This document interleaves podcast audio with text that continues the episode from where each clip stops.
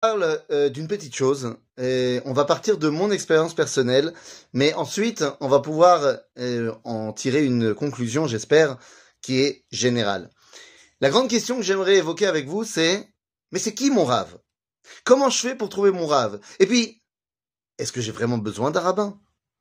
Est-ce que je pourrais pas me contenter simplement, si j'ai envie de savoir quoi faire, de prendre un bouquin, ou alors de faire euh, deux clics sur Internet? Est marqué dans la Mishnah dans Pirkei Avot, Assez lecha rav. Fais-toi un rabbin. Et j'aimerais comprendre pourquoi est-ce important.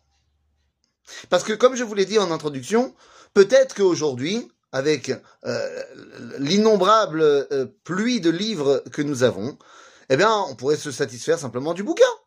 Et puis, j'ai un RAV digital, j'ai Internet et je peux poser une question et j'aurai la réponse. Eh bien, en vérité, assez les charav, il faut le comprendre d'abord et avant tout dans ce qu'on a vu la semaine dernière, c'est-à-dire hier, dans la paracha de Yitro. On voit que Moshe Rabbeinu rend la justice pour tout le monde. Et vous connaissez l'histoire, Yitro vient le voir et lui dit, mais tu sais, tu n'y arriveras pas tout seul, c'est pas possible. Le monde entier, le monde entier, tout le peuple juif a des problèmes et toi tu es tout seul à juger. Et imaginons que Moshe juge un dossier par minute, parce qu'il est extraordinaire et il va très très vite. Mais vous comprenez bien que dans une heure il y a 60 minutes, donc 60 dossiers, et dans euh, une journée il y a 24 heures. Donc ça veut dire que Moshe Rabbeinu va réussir à faire un truc énorme, il va réussir à juger près de 1500 dossiers par jour et il mange pas et il dort pas.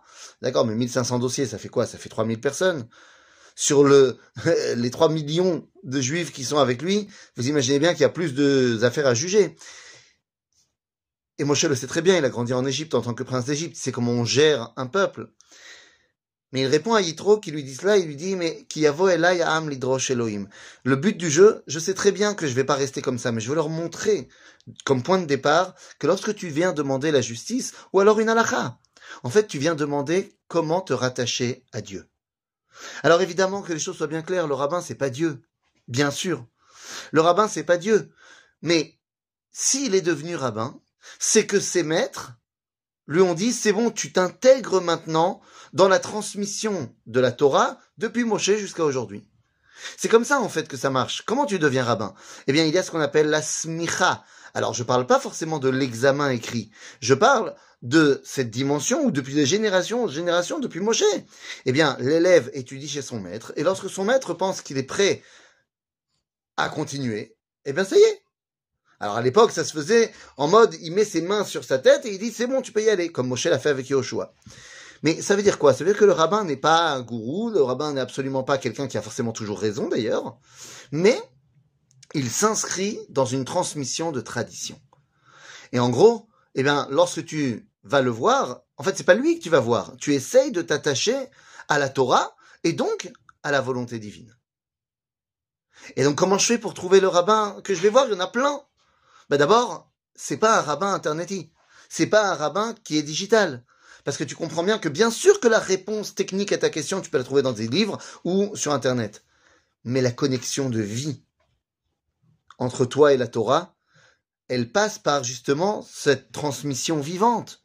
Parce que le rabbin, il te connaît personnellement. Et peut-être que, eh bien, il sait que ta question à toi, elle est animée par quelque chose qui n'est pas forcément la même animation que l'autre a posé comme étant la même question.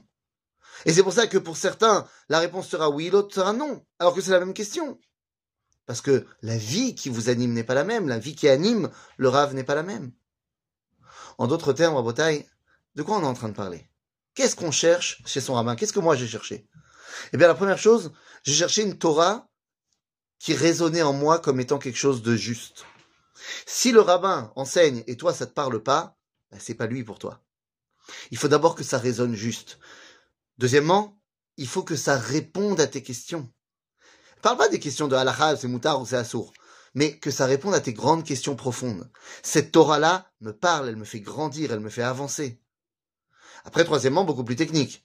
Bah, il faut que tu n'aies pas problème, tu n'aies pas honte, et que tu te sentes bien de pouvoir poser toutes tes questions, y compris les questions les plus bêtes de halakha. Ben oui, parce que si tu oses pas poser la question, alors à quoi ça sert?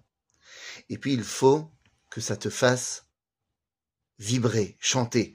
Il faut que cette Torah-là, eh bien, elle t'anime pas seulement au niveau de la loi, mais au niveau de ta neshama. Faut pas seulement que ça sonne juste et que ça réponde à tes questions, mais il faut que ça te fasse t'élever vers Akadosh Baruch Moi, je sais que personnellement, j'ai choisi un rabbin qui répondait à tous les critères et il me manquait le côté, vous savez, un petit peu chassidique, un petit peu... Alors j'ai trouvé ça chez un autre rabbin. Mais c'était pas, le deuxième rabbin n'était pas devenu mon rave. Mon rave, c'était le premier, qui répondait à mes questions, qui avait une Torah qui résonnait en moi. Mais il manquait ce petit côté, euh, ce petit côté comme ça, euh, plein de, de, de, chaleur et de, et de chassidoute. Alors j'ai trouvé ça pour euh, compléter ailleurs. Rien n'empêche d'avoir plusieurs rabbins, mais il en faut un qui soit ton rave et d'autres après qui vont t'aider à grandir dans plein d'autres domaines. Et c'est toute la différence entre Asel et Rav, fais-toi un rave, et Yehi Beitra Beitvad la Chachamim, que ta maison soit une maison de rencontre de tous les Chachamim. Comment c'est possible? Tous les Chachamim? Et oui, nous explique Rabbi eh, Chaim de Vologine, qu'en fait, Yehi Beitra Beitvad la Chachamim, c'est dans un deuxième temps. C'est lorsque tu es déjà structuré avec ton rave, alors tu peux faire rentrer d'autres choses qui vont t'aider à encore plus grandir. Et les amis, se faire un rave, c'est vrai pour les hommes, c'est vrai pour les femmes. C'est-à-dire que les femmes aussi ont le droit de poser des questions. Évidemment, lorsque euh, les couples sont mariés, eh bien, il est évidemment préférable qu'il y ait un rabbin pour le couple, euh, quitte à ce que le rabbin, lui aussi, est marié, eh bien, quitte à ce que sa femme puisse aussi euh, servir d'intermédiaire dans le couple la femme pour la femme, le mari pour le mari, c'est encore mieux, c'est le top du top. Mais évidemment qu'il vaut mieux dans un couple avoir un son de cloche et pas deux, parce que ça peut créer des grands problèmes. Vous l'aurez compris. Voilà, le but du jeu est de trouver ce qui va me permettre de me rattacher à l'enseignement de la Torah pour que moi aussi, un jour, eh bien, je puisse transmettre et enseigner la Torah à mes enfants et à la suite du peuple juif. À bientôt les amis.